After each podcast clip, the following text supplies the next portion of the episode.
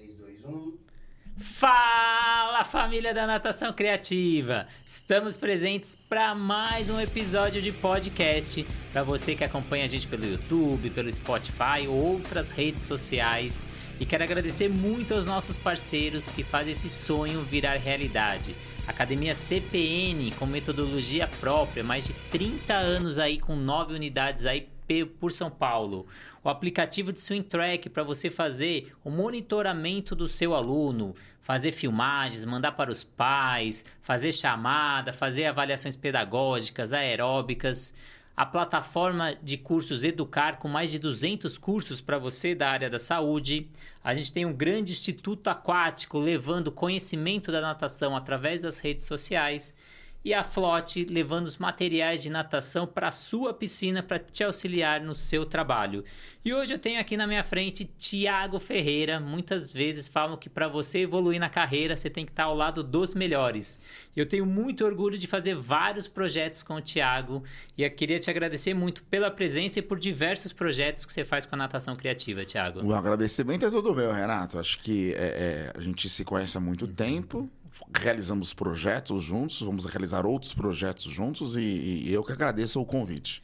E queria que você falasse aí para o nosso público que está do outro lado, quem é o Thiago Ferreira, para quem não conhece, o mais famoso peixe, começou ali na academia dentro d'água e depois virou professor dessa academia, Isso. foi aluno da FMU, virou coordenador da FMU. Conta um pouquinho aí da sua história. É, eu comecei como profissional, fiz né, a faculdade de educação física, né? E comecei como profissional realmente é, professor numa academia chamada Dentro d'Água. Uma academia famosa há uns anos atrás, que tinha uma equipe de competição muito forte. E, e, foi onde eu também fui atleta, não fui aquele atleta, mas fui atleta de natação dentro dessa academia. Nesta academia, quando eu me, enquanto eu estava estudando, é, eu já tive o convite de coordenar a academia, então eu já participei junto com outros professores na coordenação dessa academia. E aí fui migrando aí na vida profissional. Na minha vida profissional hoje, é, academicamente, eu tenho um mestrado em fisiologia, em ciências da saúde aplicada à fisiologia do exercício pela Universidade Federal de São Paulo. E aí eu trabalho com muito orgulho na mesma faculdade da qual eu me formei, que é na FMU. Fui professor lá, depois fui coordenador adjunto e hoje eu sou o coordenador do curso. Estou dentro da academia ou da rede nacional Bodytech de academias. Lá eu exerço uma função que é chamada de Master Trainer. O que, que é esse Master Trainer? Eu visito as academias Bodytechs pelo Brasil todo para fazer a atualização de conteúdo, a atualização de, de, de algum tema que a academia sente, sinta necessidade. Trabalho também no Centro Olímpico de São Paulo como gestor e como analista de desempenho em saúde. Sob minha responsabilidade, tem 14 modalidades olímpicas, onde eu faço o controle, monitoramento e a, a, a discussão das variáveis físicas e psicofisiológicas desses atletas em formação. E ainda é palestrante, professor, pai de duas crianças, marido da Renata. Da Renata. Tem tudo isso. Eu queria hoje o assunto é condicionamento. Então, como a gente aplicar esse condicionamento em busca da evolução do aluno? Não, não falando da parte técnica, mas sim da parte fisiológica. O que, que você acha importante, assim, os princípios para a gente montar um bom planejamento de condicionamento? Primeiro princípio importante para você montar um bom é, é, planejamento de condicionamento é estudar e estudar as características, na verdade, estudar uh, os alicerces principais da fisiologia que vão fazer com que você monte uma boa sessão de treinamento, uma boa sessão de condicionamento. Então, é, debruce-se um pouco nos estudos da fisiologia. Mas é, vou dar aí um, um, um caminho mais certeiro estudar o que são as zonas de intensidade, o que são os domínios de intensidade, estudar o que são os limiares metabólicos, estudar também o que é o consumo máximo de oxigênio. Como essas três, é, é, é, como esses três fatores vão te ajudar a montar uma boa aula, uma boa programação na aula de condicionamento. Mas isso é um, né? Um dos fatores, fora as outras que a gente podia ficar horas aqui falando. E a gente falando em evolução, o que, que é importante eu colocar ali no meu condicionamento para deixar esses alunos evoluírem? É, o que, que é importante para você condicionar o aluno?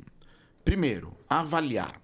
Então, a avaliação ela é de extrema importância para você saber em que ponto que está o teu aluno. Na natação, a gente tem alguns tipos de avaliação que você pode utilizar para saber como o teu aluno está de forma técnica, para saber como o seu aluno está de forma aeróbia, para saber como o seu aluno está em forma de velocidade ou anaeróbia. Então você faz uma foto do teu aluno. Uma vez que você fez a foto, naquele momento, você vai ter o processo. O processo é a programação da sua aula, é o condicionamento, é o treino. Durante esse processo, é importante que você faça pequenas avaliações de controle para saber aonde você vai, para saber como se fosse uma bússola. Será que eu estou indo no caminho certo? Deixa eu ver. Aí você faz aquela pequena avaliação, opa, tô. Opa, não tô, preciso dar ênfase em outra capacidade. E no final de um período, 6, 8, 12 semanas, você reavalia aquilo que você fez naquela primeira fotografia, para você observar como é que ele evoluiu, o que ele evoluiu, o que ele não evoluiu, o que ele evoluiu porventura, ou o que ele se estabeleceu. Então, é, é, é esse é o grande segredo para você ter boas aulas ou um bom planejamento no condicionamento. Você falou um pouco de avaliação, a gente tem a avaliação da velocidade crítica, que é muito importante na hora de você montar os seus treinamentos e se basear nesses resultados. Eu queria que você falasse um pouco da velocidade crítica. A velocidade crítica, é, é, o nome até não, essa velocidade crítica, será que é uma velocidade que, é crítica? Pro, não, velocidade crítica é uma velocidade que, é, é uma velocidade de nado que se assemelha àquele primeiro ponto que eu falei para vocês, aos limiares metabólicos, mais especificamente ao limiar 2, também conhecido como limiar anaeróbio. E a velocidade crítica é um teste indireto, fácil, prático, que precisa de cronômetro, papel e caneta, onde você vai protocolar ali duas ou três cargas ou três tiros no máximo que ele puder realizar. Por exemplo, um tiro de 100, um tiro de 200 e um tiro de 400 metros, você vai anotar o tempo, realizar esse, pegar essas variáveis, colocar dentro de uma fórmula, a fórmula da velocidade crítica, e aí você vai ter uma velocidade x. Vou dizer aqui que é 1 metro por segundo. Esta é a velocidade que teu aluno, se ele é, nadar dentro daquela velocidade, ele vai conseguir nadar é, ininterruptamente, por, sem o acúmulo de fadiga, por aproximadamente 20, 30, 35 minutos. Que é a mesma coisa que o limiar 2 ou o limiar anaeróbio. Óbvio que você não vai prescrever, vamos lá, pessoal, vamos nadar a um metro por segundo. Não. Dependendo do tamanho da sua piscina, você consegue transformar. Se você tem metro, se você tem segundos, você consegue transformar isso em tempo. Tá? Então, você vai fazer uma série, digamos que a piscina tem 25 metros, 10 de 100 para 1 minuto e 30. 1 minuto e 30 é equivalente a 1 metro por segundo. Então, você vai ter ali a velocidade que ele vai realizar o treino dentro da velocidade crítica. E aí a gente começa a individualizar os treinamentos. A gente tem aqueles treinos que a gente passava na lousa. Ah, você vai nadar a cada um minuto, a cada um e dez. E todo mundo executando junto. Aí um chega a um minuto, outro chega a 50 segundos e cada um fazendo um sistema energético diferente. Que você falou a importância de saber as intensidades. Através da velocidade crítica, cada aluno sabe o tempo que ele tem que fazer em determinada metragem para aquele sistema energético. Né? Exatamente a velocidade crítica é uma das avaliações, né? Então, quando você avalia, quando você monitora, você começa a colocar dentro da sua aula, dentro do seu planejamento, uma variável muito importante para você conseguir os resultados, que é individualizar a prescrição. Uma coisa é você colocar para todo mundo, ah, mas a média é essa. Quando você trabalha com a média, você está errando para todo mundo. Então, é, é, isso é uma frase estatística, né? A média é, sei lá, 1 minuto e 30. Se você der 1 minuto e 30 para todo, todo o teu grupo, você vai errar para todo mundo. Então, essa é uma média. Então, quando você trabalha com a avaliação e monitoramento, você individualiza a sua aula. Então, isso é muito importante. E já fazendo marketing de um dos nossos parceiros, né? o aplicativo da Swingtrack consta avaliação crítica lá dentro, avaliações aeróbicas, anaeróbicas, pedagógicas, para você que quer ter ali nas palmas da sua mão e fazendo as avaliações, para você que é personal ou dono de academia, uma boa estratégia aí para você levar valor para sua academia. E a gente já falou do planejamento, agora vamos entrar para a aula propriamente dita. Quais são os tipos de séries ali? O que, que eu posso variar nas minhas séries de natação? Antes de falar do tipo de série, primeiro é importante você saber o que é uma série e quais são os componentes de uma série. Então, uma série, é, ela, Vou tentar que vocês façam aqui, eh, imaginar de forma abstrata, tá? Então eu tenho aqui, vou escrever aqui, ó, duas séries de 3 de 100 em A2, descansando 20 segundos. A cada 3 de 100, você vai pegar o flutuador e vai fazer 300 metros de braço em A1. Então eu tenho aqui uma série. Quais são os componentes dessa série? Duas vezes três são. O que é o duas vezes? É a quantidade de vezes que você vai repetir um bloco de série, que no caso 3 de 100. O que é o número 3? O número 3 é a quantidade de vezes que você vai repetir a tua repetição, que é 3, que são 3 vezes. O que é o 100 metros? O volume da repetição. Então eu tenho quantas vezes eu vou fazer a série, quantas vezes são as repetições e qual é o volume da repetição. Então, três variáveis. 3 de 100 é que? Qual é a intensidade? É em A2, que eu acabei de falar. Na natação, o A2 são velocidades que estão dentro ou muito próxima do limiar anaeróbio ou da velocidade crítica. Então, eu tenho a intensidade da repetição. Se eu fiz 3 de 100, eu tenho um intervalo entre cada 100 metros, ou seja, a cada 100 metros eu vou descansar 20 segundos. Eu não vou repetir esse 3 de 100 em A2, descansando 20 segundos mais uma vez? Então eu tenho que ter intervalo. E aqui eu escolhi um intervalo ativo, 300 metros.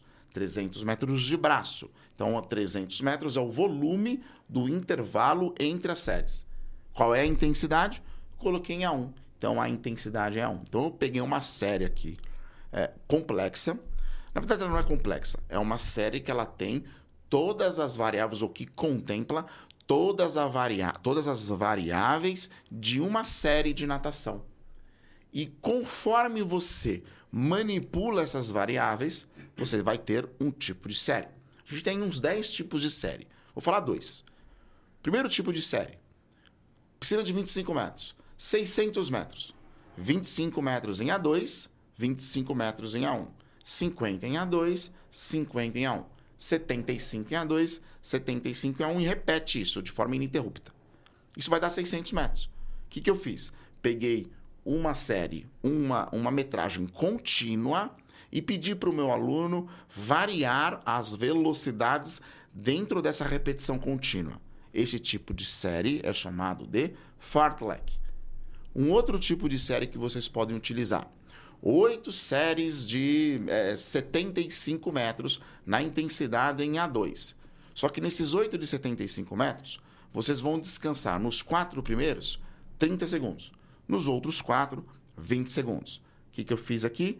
Um tipo de série onde eu manipulei a variável intervalo. Portanto, eu tenho uma série de intervalo decrescente. E você falou um pouco aí da parte do intervalo. Quais são os tipos de intervalo que eu posso colocar? Porque ele também conta muito nessa evolução. Aliás, o intervalo e a intensidade são duas variáveis extremamente importantes e as mais difíceis da gente controlar e manipular. Falando de intervalo, você tem que ter, você tem dois tipos de intervalo na natação: o intervalo aberto e o intervalo fechado. O intervalo aberto é aquele intervalo onde não vai depender do desempenho do aluno para ele descansar. Geralmente, ele é utilizado para aqueles alunos que, no que estão no início do programa de condicionamento. Geralmente ele é utilizado também nas séries mais fracas e mais, maiores, com mais volumes. Por exemplo, as séries de A1. Um exemplo de intervalo aberto. 12 séries de 50 em A1, descansando 10 segundos. Ou seja, independente da, do tempo que ele vai completar os 50 metros, ele vai descansar 10 segundos. Esse é o intervalo aberto. O que é o intervalo fechado? O intervalo fechado a gente utiliza para as intensidades mais, maiores, acima do A2, limiar, limiar anaeróbio, né? A2, A3, AN, assim por diante. O intervalo fechado você vai utilizar com alunos mais experientes, que têm um controle da velocidade. Por quê? Porque ele depende do tempo para realizar o intervalo. Vou dar um exemplo. 12 séries de 50 em A2 a cada um minuto. O que, que significa a cada um minuto? Se ele completar em 40 segundos, ele vai descansar 20 segundos. Se ele, se ele completar em 45 segundos, ele vai descansar 15 segundos. Ou seja, ele tem um minuto para completar os 50 metros, para dentro daquele tempo que você prescreveu, né? o A2 no caso, e o que sobra é intervalo. E você falou que é importante e difícil balancear o intervalo e a intensidade. Então, como balancear, balancear essas intensidades e quais são esses tipos de intensidades? Primeiro, ah, eu vou falar dos tipos de intensidade, né? Como todos os esportes, se você pegar a corrida, a natação, futebol, eles têm os jargões, né? Eles têm as nomenclaturas próprias. E a natação não é diferente. A natação também tem. Dentro da natação, a gente classifica as intensidades dentro do Brasil nas seguintes nomenclaturas: A1, A2, A3, AN e AA. Onde a1, A2 e A3, nós estamos falando de intensidades predominantemente aeróbias. A N, nós estamos falando de intensidade predominantemente anaeróbias. E a A, velocidades predominantemente anaeróbias, porém aláticas. Então, essas são as nomenclaturas e essas são as intensidades da natação. Para eu saber manipular isso, eu preciso avaliar. Como é que eu vou saber qual é o A3 do meu aluno? Como é que eu vou saber qual é o AN do seu aluno? Para isso, você vai utilizar as avaliações que nós temos na literatura para predizer as intensidades ou as velocidades para cada zona de intensidade. Você pode utilizar tanto ferramentas como tempo, com uma ferramenta muito simples, mas muito robusta cientificamente, que é a percepção de esforço. Então, pela percepção de esforço, você consegue também diferenciar as diferentes nomenclaturas, tanto da natação, quanto na corrida, quanto na bike e assim por diante. Então, essa é uma forma de você manipular um intervalo, que eu falei aqui em três minutos, mas é extremamente difícil. Intervalo, não, desculpa, a intensidade. O intervalo. O intervalo, ele está linkado diretamente com a intensidade. Então, quanto maior, e ele é inversamente proporcional. Quanto maior a intensidade, ele é inversamente maior, inversamente não, ele é diretamente proporcional. Quanto maior a intensidade, maior o intervalo. Quanto menor a intensidade, menor o intervalo. E o, a gente vê que o professor às vezes tem dificuldade de balancear essas intensidades. O aluno tem uma dificuldade maior ainda. Então, como o aluno consegue ter essa percepção? Ah, eu estou nadando para 2, eu estou nadando para 3. Tem algumas estratégias que o professor pode utilizar para esse aluno conseguir ter essa habilidade de saber qual intensidade ele está nadando? Percepção de esforço. A percepção de esforço é uma ferramenta robusta cientificamente.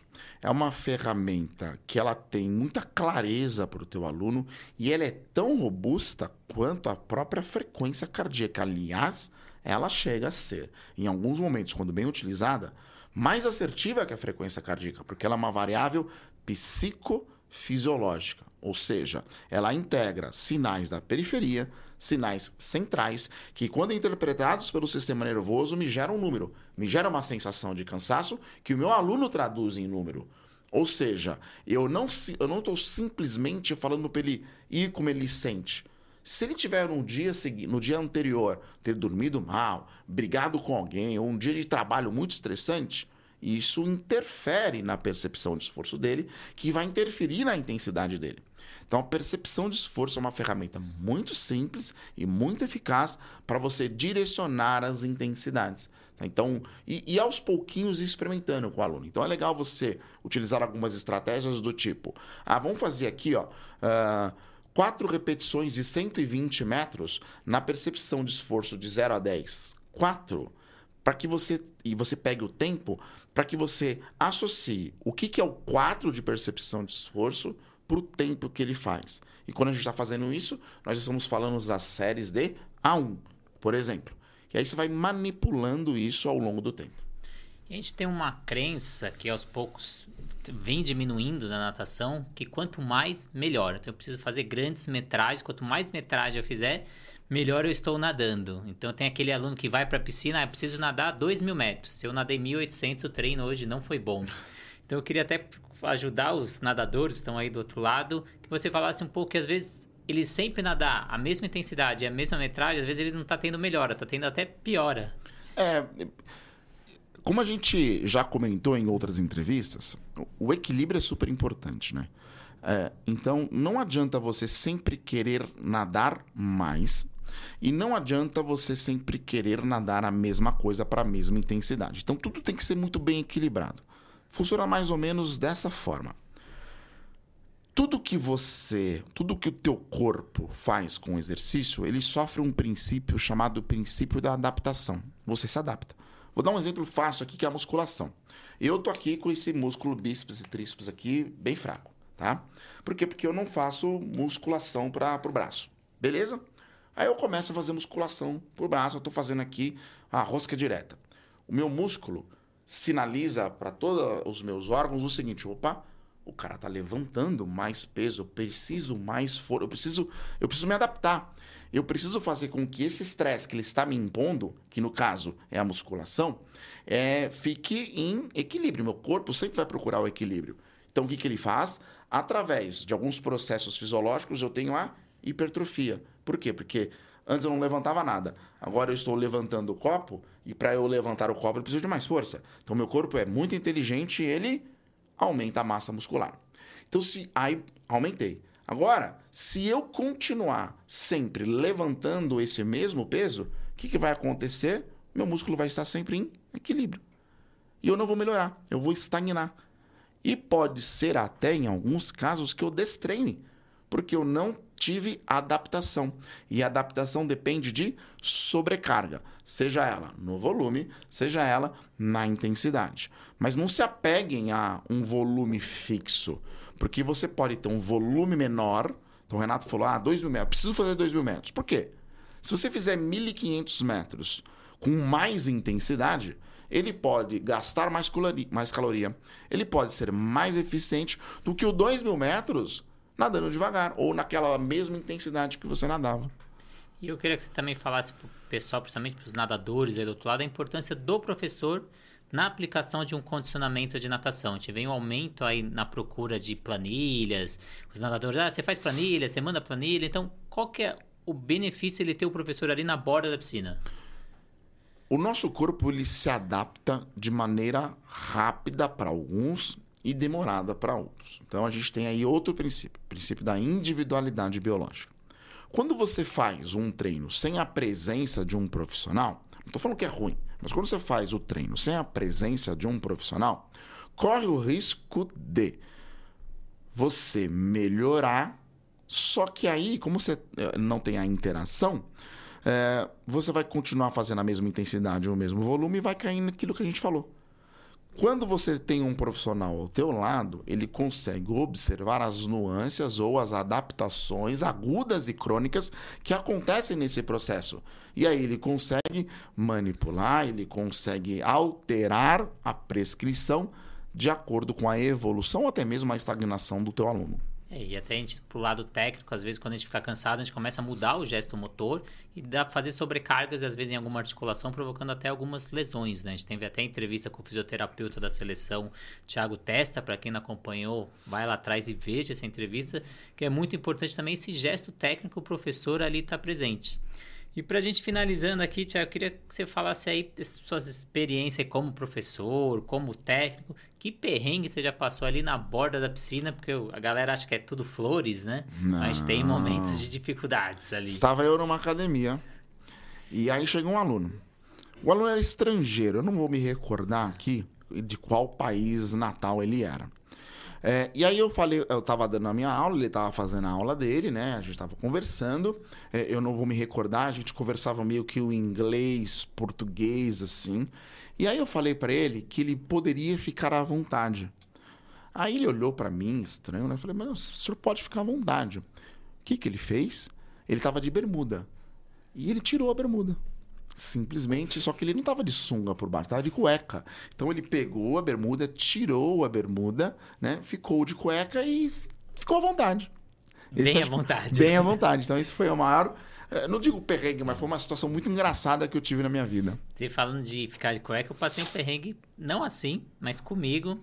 Eu tava ministrando aula para adolescentes, ali os maiores, e eu tinha uma professora que estava dando aquela famosa adaptação para os menorzinhos, 3, 4 anos, e naquele dia chegou trigêmeos, primeira aula, e a professora dando aula, Paula Santella, né, minha grande amiga dando aula, só que a aula não fluía. A mãe ali, o pai aqui, entrou a coordenadora, toda aquele batalhão na piscina, eu falei, puta, eu vou ajudar a Paula, né? Vou entrar na piscina para ajudar a Paula. E eu sempre tô com a sunga por baixo, sempre. É hábito de eu dar aula de natação, tô com sunga. Naquele dia eu não estava. E aí eu coloco ali a, a aula na lousa para os alunos, falo, ah, vou, vou, de vez em quando eu venho aqui, vocês vão seguir, tá bom. A hora que eu abaixo a minha bermuda. Cuecão. Estava, e de cueca amarela ainda. à minha frente tinha um monte de babá e um monte de mãe. Eu só levanto minha cabeça todas dando risada, né? Peço desculpa, né? Falei, não, achei que tava de sunga. Mas aquilo me marcou muito já. Fazem acho que 10 anos atrás. Eu lembro daquela cena. É, até hoje. também aconteceu comigo, viu? Uma vez eu tirei a, a bermuda tava de cueca, mas foi muito rápido e minha cueca não era amarela.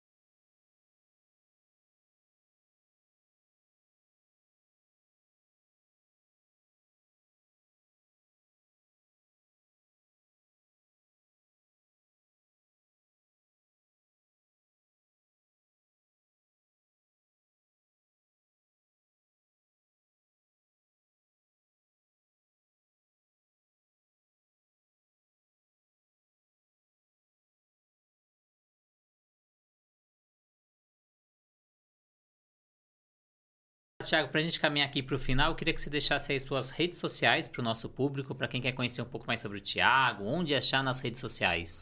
É, no Instagram, Instituto Aquático, digita Instituto Aquático que já vai aparecer ali. Uh, também tem a minha, minha página pessoal, que é Thiago com H, N de Navio Ferreira.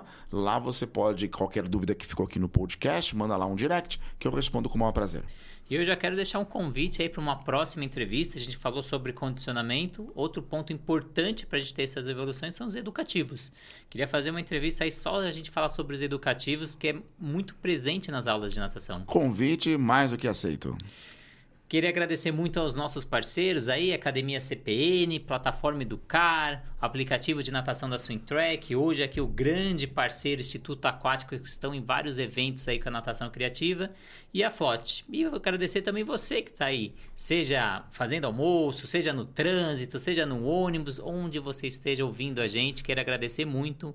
Sigam as redes sociais aí do Instituto Aquático, sigam o YouTube da Natação Criativa para auxiliar na busca de novos parceiros e a gente fortalecer esse projeto de levar conteúdo para você de forma gratuita.